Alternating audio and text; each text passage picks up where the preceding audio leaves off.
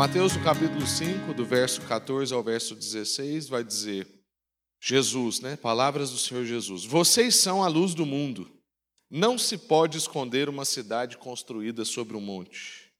E também ninguém acende uma candeia e coloca debaixo de uma vasilha. Pelo contrário, coloca no lugar apropriado e assim ilumina a todos os que estão na casa. Assim brilha a luz de vocês diante dos homens, para que vejam as suas boas obras e glorifiquem o Pai de vocês que está nos céus. Graças a Deus. Vamos orar mais uma vez? Senhor, muito obrigado por essa palavra, obrigado pela Sua palavra.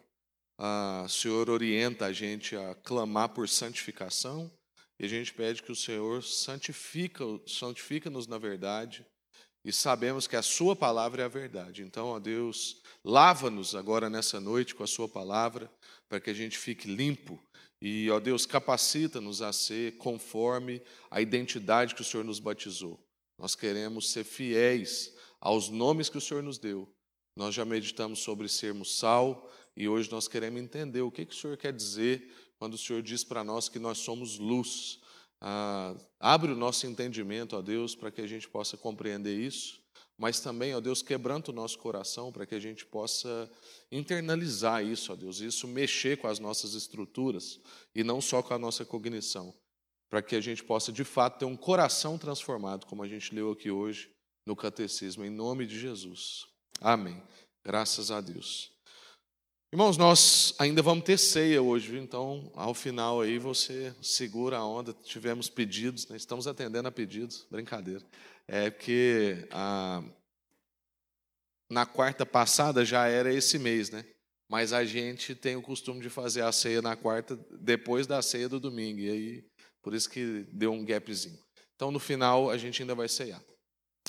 Esse texto que nós lemos, como eu disse na quarta passada, um texto que fala muito comigo, mexe comigo e ah, já tive vários insights sobre ele. Vai ser um desafio a gente conseguir compartilhar aqui num curto espaço de tempo, sem querer colocar tudo aquilo que às vezes está no nosso coração.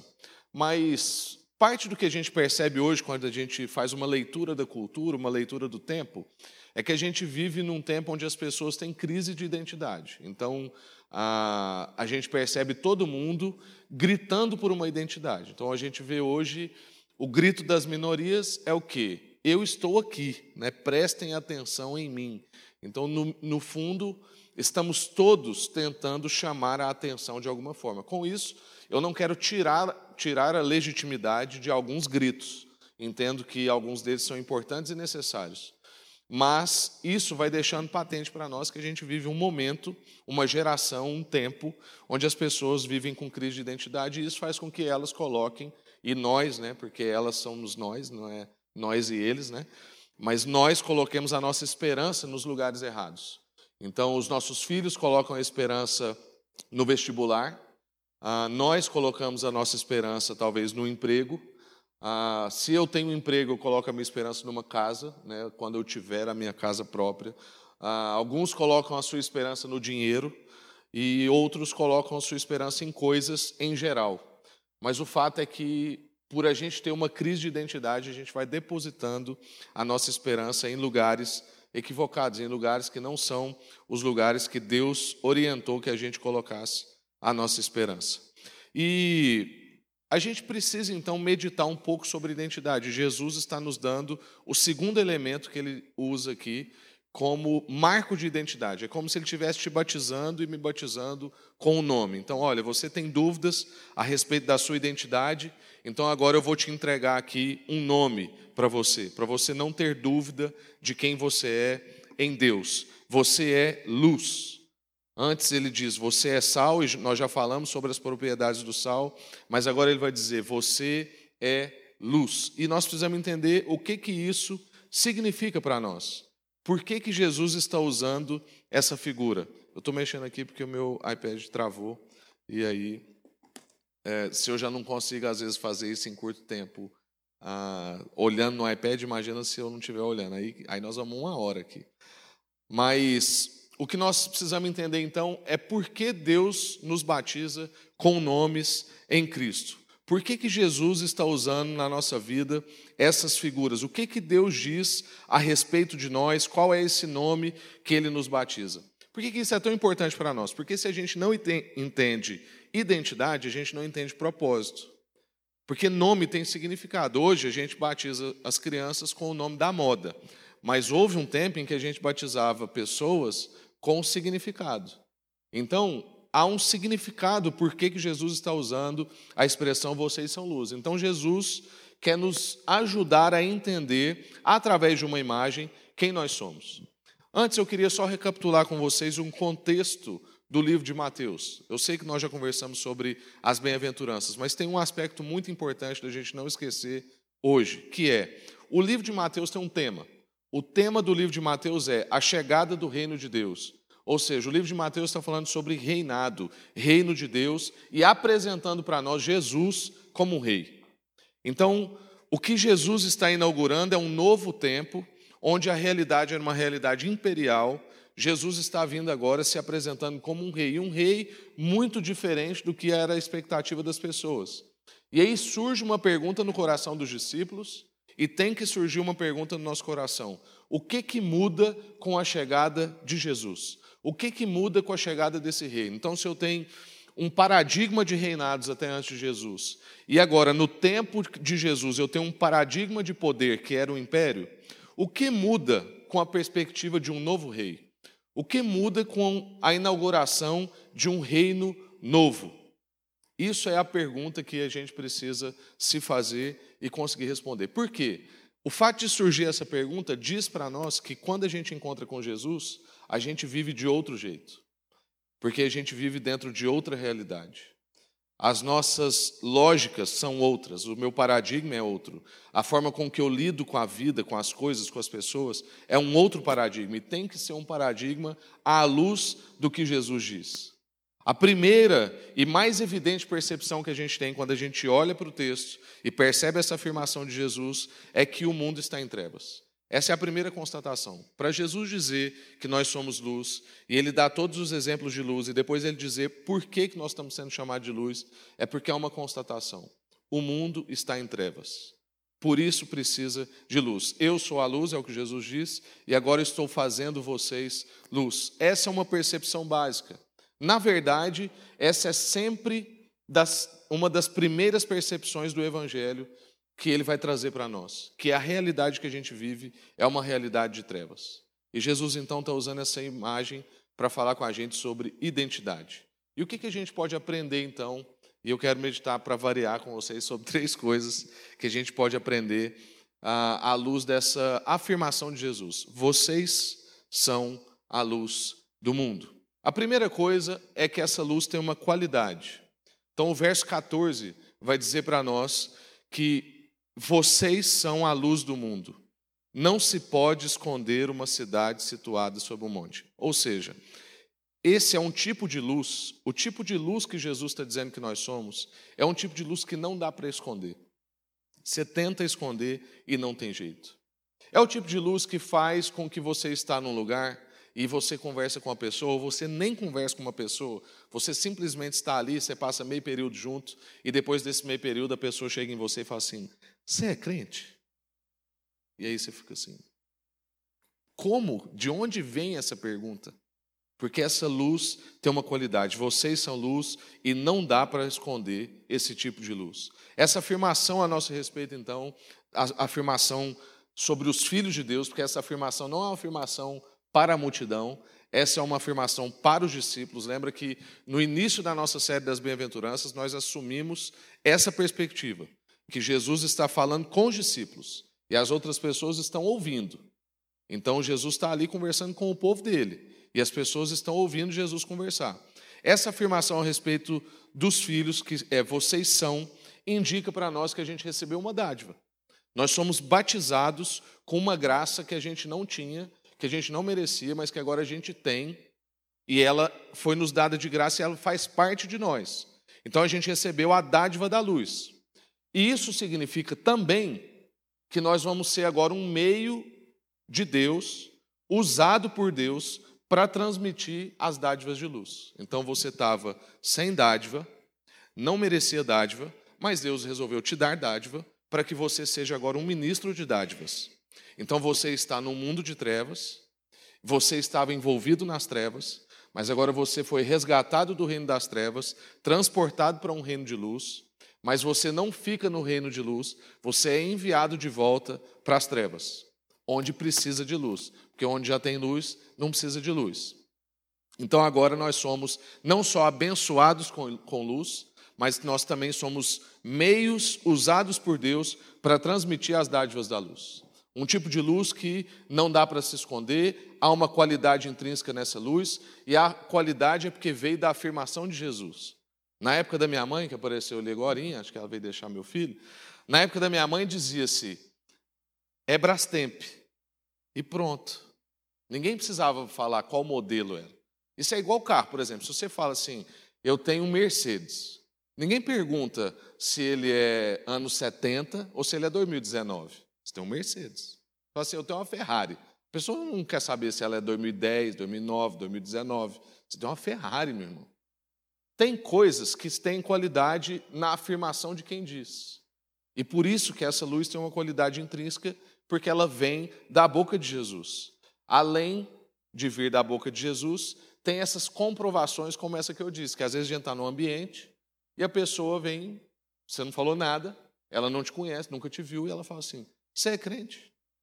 Então, quando a gente está chegando numa cidade, e é por isso que Jesus está usando esse exemplo, não tem jeito da cidade se esconder. Quando a gente vai daqui para Brasília, por exemplo, que é subida, né? Ah, quando você está chegando em Brasília, bem antes, bem antes, o céu muda de cor, porque há uma cidade ali. A luz da cidade está refletindo no céu. Não dá para esconder aquela cidade. Não tem jeito de esconder uma cidade que fica em cima de um lugar. E a gente precisa então entender que pouca luz dissipa muitas trevas, porque se você faz uma relação do tamanho da cidade com o tamanho do céu, assim, não faz o menor sentido uma cidade conseguir marcar uma imensidão de céu dessa. Do mesmo jeito que se você está numa caverna escura, e a gente sabe disso, né, que ah, pessoas normais, né, cadê a Iana? Eu ia brincar com ela, mas na ausência dela fica sem graça. Pessoas normais, que não é o caso da minha esposa, que a minha esposa não enxerga nada no escuro. Mas pessoas normais no escuro, a visão vai acostumando e você passa a identificar coisas no escuro. Quando você está num lugar muito escuro e você acende um palito de fósforo, você consegue enxergar um raio grande se a sua visão já estiver acostumada com o escuro. O que, que isso quer dizer para nós? Que pouca luz dissipa muitas trevas.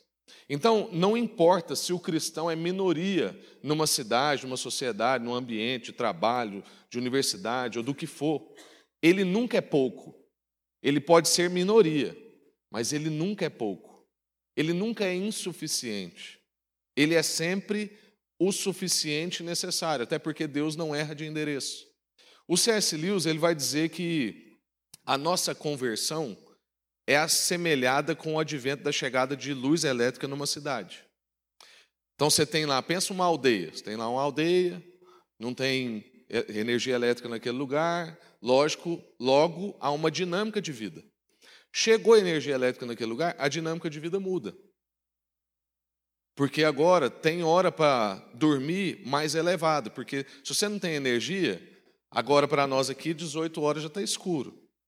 Qual o sentido de eu ficar acordado depois das 19 se não tem energia? Então ficou escuro, eu preciso de uma hora para só para ir desacelerando e dormir. Eu, inclusive eu preciso dar um jeito de tomar banho antes, né, de ficar escuro e tal, eu preciso fazer tudo antes. Chegou a energia elétrica, agora eu já posso dormir 10 horas da noite, meia-noite, o que for. Ou seja, mudou a lógica daquele lugar. Mudou a rotina daquele lugar, mudou as pessoas, mudou a dinâmica relacional. Por isso que o C.S. Lewis compara a conversão de uma pessoa ao advento da chegada de luz numa cidade, porque aquilo mexe na rotina da pessoa. Então, se você e eu encontramos com Jesus e nada na nossa vida mudou, a gente não encontrou com Jesus. Não chegou energia elétrica na minha vida. Porque se eu vivia sem luz e agora eu tenho luz, a dinâmica da minha vida tem que mudar. E aí surge uma pergunta para nós. Quando nós chegamos nos lugares, a gente muda a rotina das pessoas? Porque nós somos a chegada de luz no ambiente. Eu conheço muitas realidades que mudam. E digo mais: tem que mudar. Então eu, a gente já cansou aqui de dar o exemplo do grupo de WhatsApp. Então você está lá num grupo de WhatsApp, aí está lá no grupo de WhatsApp da trilha. Eu precisei sair cinco vezes do grupo para o povo entender que eu não dá para eu ficar lá com pornografia rolando. Aí eu respondi, das cinco, três vezes eu falei assim, eu estou saindo por causa disso, disso, disso, não dá para eu ficar. Criar um grupo que não rola pornografia. Maravilha. Outras esposas também acham bom, né? Mexe na rotina. Então, graças a Deus, consegui lá, coisa simples, mexer na rotina de 100 pessoas. É claro que eles têm outros grupos de WhatsApp que devem colecionar esse material, com certeza. Mas teve que criar um grupo novo, tem que mexer, tem que ter alguma coisa. Você é luz, chegou num ambiente de trevas, a rotina daquele lugar tem que, tem que mexer. Então eu te pergunto de novo: quando você chega em algum lugar, você consegue mexer na rotina daquelas pessoas, mudar a realidade daquele lugar? Uma coisa importante da gente entender, porque aí a gente ouve isso, e aí eu dou um testemunho aqui, e aí há uma tentação da gente ficar vaidoso. Aí a gente não pode entender, antes de encerrar esse ponto da qualidade, que a luz que brilha não é minha. E é por isso que ela tem qualidade intrínseca. Porque a luz que brilha é a luz de Jesus. A glória é dele, eu não tenho glória. Isso, isso na gente é tipo uma lâmpada que só funciona se estiver ligado na tomada. Então, se não tiver o interruptor ali ligado, não tem luz acesa aqui. Se Jesus não tiver na minha vida e não houver a presença do Espírito Santo, não há luz em mim. Não tem como. Então, não tem jeito de um cristão ficar vaidoso das transformações que vão sendo causadas por causa da presença dele, porque aquilo independe dele, não é dele. Se Jesus resolver apagar o interruptor, acabou. Não há quem faça o bem, não há um sequer, não há quem busque a Deus. A luz que brilha não é luz nossa. Luz, o tipo de luz que a gente tem é o tipo de luz que não brilha sozinha. Então, o que, que a gente aprende aqui nesse texto? Uma das coisas que nós somos o que Deus diz que nós somos. A minha identidade é uma identidade segundo o que Jesus diz e segundo Ele me vê, e não como eu penso de mim ou o que a sociedade diz ao meu respeito. E Ele diz que eu já sou esse tipo de gente, que tem uma luz intrínseca, uma luz que tem uma qualidade imensurável, um tipo de luz que não dá para esconder. A gente não só recebe essa luz, essa iluminação, como a gente também agora alcançados por ela, transmitimos ela. Somos feitos seres luminosos, feitos de luz, transformados de trevas para a luz, para agora sermos transmissores dessa luz. Ou seja, fomos alcançados para alcançar. Essa é a nossa vocação. A segunda coisa que a gente percebe no verso 15, então a gente avaliou, verso 14. Essa luz tem um tipo de qualidade, não dá para esconder. Verso 15. Essa luz tem um lugar próprio. Ninguém acende um tipo de luz e coloca ela debaixo das coisas. Logo, a gente coloca ela num lugar apropriado, é o que Jesus está dizendo. Ninguém vai lá acender uma candeia e colocar debaixo de uma vasilha. Pelo contrário, coloca ela num lugar apropriado e assim ela ilumina a todos os que estão na casa. O que, que Jesus está querendo dizer com isso? Que não basta ser luz. Então você recebeu uma informação agora. Você é luz. Tudo bem. Agora você precisa entender que não basta saber dessa informação. Você tem que ocupar um lugar. Por isso que nós somos transformados para transformar. Somos alcançados para alcançar. Não para só no fui alcançado e está maravilhoso. Como a gente ficava brincando lá no acampamento, isso aqui está bom demais. Vamos fazer igual os discípulos fizeram, uma tenda para Jesus, uma tenda para nós, uma tenda para os profetas e nós fica tudo aqui. Não, se nós fomos alcançados por uma graça, agora nós somos transmissores dessa graça. A luz então desmascara as coisas ocultas. Por isso que a gente tem que ocupar os espaços. Por isso que cristãos têm que estar em todas as esferas da sociedade e não só dentro de um monastério, dentro de uma estrutura de igreja é, do prédio. Por isso que nós nos reunimos aqui domingo para sermos então enviados aos lugares para que a gente possa, enxergando naquele lugar, mexer naquela rotina, porque temos uma qualidade intrínseca, mas a gente chega naquele lugar e ocupa aquele lugar. A gente não é do tipo de gente que só assiste às coisas acontecendo. A gente quer ir lá e a gente quer interferir. Porque Deus nos fez assim, Deus não nos fez para ser um tipo de luz de decoração. Deus nos fez para ser um tipo de luz de teto. Então, o que acontece? Todo mundo percebe essas luzes de decoração aqui. Ó. Mas, na verdade, na verdade, o que está todo mundo sendo beneficiado é da luz que ninguém está olhando, que é a luz que está no teto. Nós somos esse tipo de, de luz, que não é um tipo de luz para ficar de decoração, para as pessoas olhar e achar bonitinho. Nós somos um tipo de luz que tem que ocupar um lugar próprio. E qual que é o melhor lugar para a gente estar? Onde tem mais escuridão. A gente não deve estar, então, para decorar, mas a gente deve estar para iluminar. Ou seja, na verdade, a gente não deve estar, a gente deve ser. Porque é o tipo de luz que ilumina e não só decora. É para isso que nós somos chamados para ocupar um tipo de lugar. Então, muitas vezes na sua vida você vai achar assim: não, eu estou fora de lugar, não tem condição. Tem, aqui tem muita treva, aqui eu preciso ir para a luz. Não, irmão, eis que te digo, né, já que o povo gosta, você é luz. Você não precisa ir para um lugar que tenha luz. Você é o ser luminoso. E aí o problema do crente é que ele acha que ele é iluminado, né? que ele anda e tem um foco de luz nele. Não. Jesus fez de você um ser luminoso, que brilha, você brilha.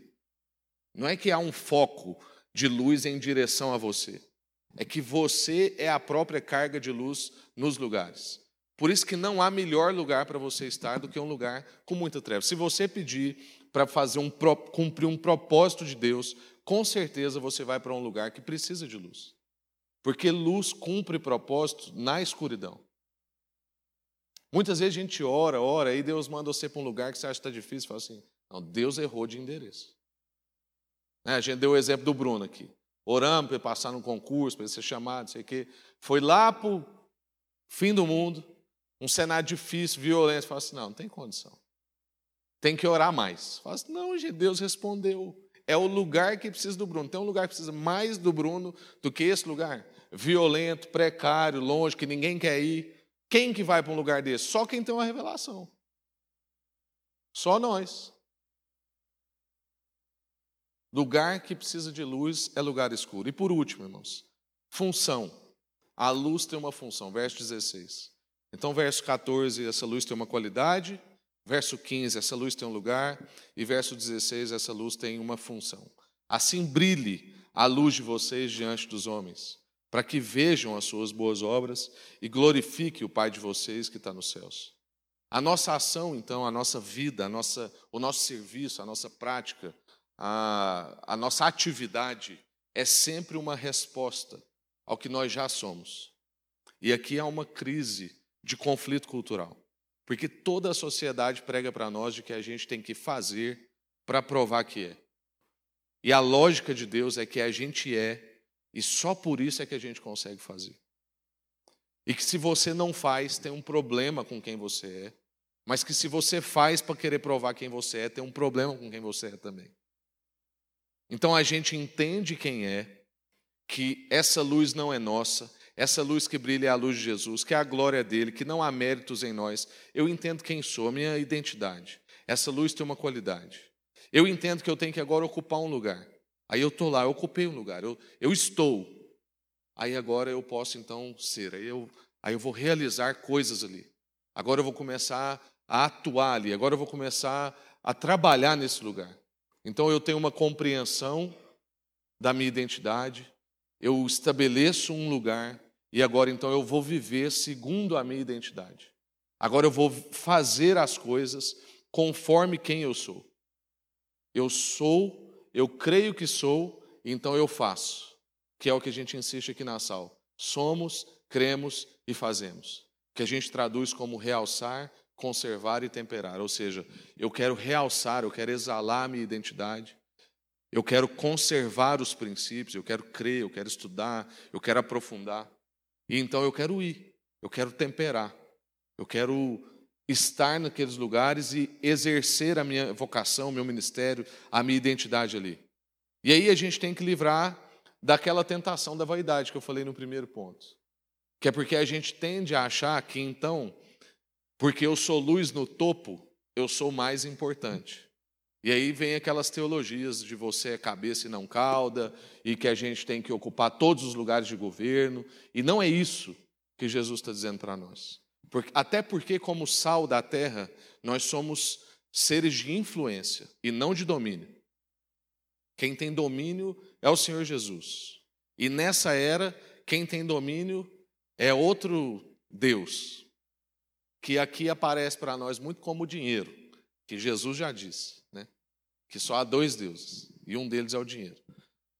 Então, a gente precisa entender que não é porque nós estamos luz no topo, que é o que Jesus está dizendo. Ninguém acende uma candeia e coloca debaixo, mas coloca num lugar apropriado, coloca em cima, para que as pessoas sejam favorecidas. Então, por que, que nós somos luz no topo? Não é para a gente ser mais importante, nem para a gente chamar atenção, mas é porque nós somos um tipo de luz funcional. Lembra que eu disse sobre a diferença de uma luz de decoração para uma luz de função? É que a luz de decoração a gente olha. Eu, por exemplo, amo abajur. Sou apaixonado em abajur. Porque eu gosto de ficar olhando, eu acho chique, eu acho bonito, eu gosto de luz baixa, eu gosto de penumbra. Mas o que eu usufruo mesmo lá em casa é luz funcional, que eu nem olho para ela. Ninguém ficou olhando para a luz de teto. Nós estamos aqui tem quase uma hora e ninguém ficou olhando aqui falando, não, que luz branca legal. E é luz no topo, é a luz mais alta, é a luz do tipo que a gente foi chamado para ser uma luz de função. Por quê? Porque as pessoas não ficam olhando para ela, mas usufruem do que ela produz. Por isso que Jesus vai dizer: esse tipo de luz que vocês são ocupa um certo lugar para que as pessoas, em vendo as suas boas obras, glorifiquem o Pai que está nos céus. Ou seja, ao invés de ficar glorificando vocês, venerando vocês, achando bom demais o que vocês fizeram, elas usufruem do que vocês estão fazendo e dão glória a Deus porque elas não conseguem entender de onde que está vindo. Está todo mundo usufruindo aqui e a gente vai embora sem perceber que tem um teto ligado. Se não há um liga e desliga aqui, todo mundo entrou, saiu, usufruiu daqui, usufruiu do pátio e acabou. Ali no pátio tem uma luz, uma lâmpada queimada que demora não sei quanto tempo a gente descobrir. A gente troca o banner aqui, tem gente que não percebe. Nós somos esse tipo de gente que talvez não vamos ser tão percebidos, mas que as pessoas vão usufruir do que está sendo produzido através da nossa vida. A nossa identidade vão iluminar as nossas ações. É uma ação na terra que termina no céu. É sempre para a glória de Deus. Então, o que vai acontecer com você? Você compreende a sua identidade, Aí você está lá no seu lugar de trabalho, está lá no seu lugar de estudo, está lá no seu lugar de moradia, está lá no seu ambiente familiar, numa festa de família, numa data comemorativa. Aí você vai lá e ocupa um lugar, que não necessariamente é de evidência, mas é o melhor lugar para você favorecer as pessoas. Então, tem ambiente que o melhor lugar para eu favorecer as pessoas é a cozinha. Tem outro ambiente que o melhor lugar para eu favorecer as pessoas é no microfone.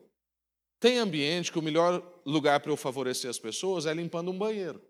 Então eu preciso discernir qual é o lugar que essa qualidade de luz precisa estar para que ela cumpra o propósito que é função, funcional, favorecer a vida das pessoas. Em todo lugar que você estiver, se pergunte isso.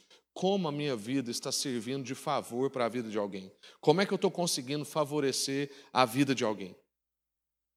Irmãos, a gente precisa ter isso muito claro, e aqui eu quero concluir muito claro na nossa vida. Por quê? Porque toda, todo sistema que jaz no maligno quer trabalhar para provocar em nós crise de identidade.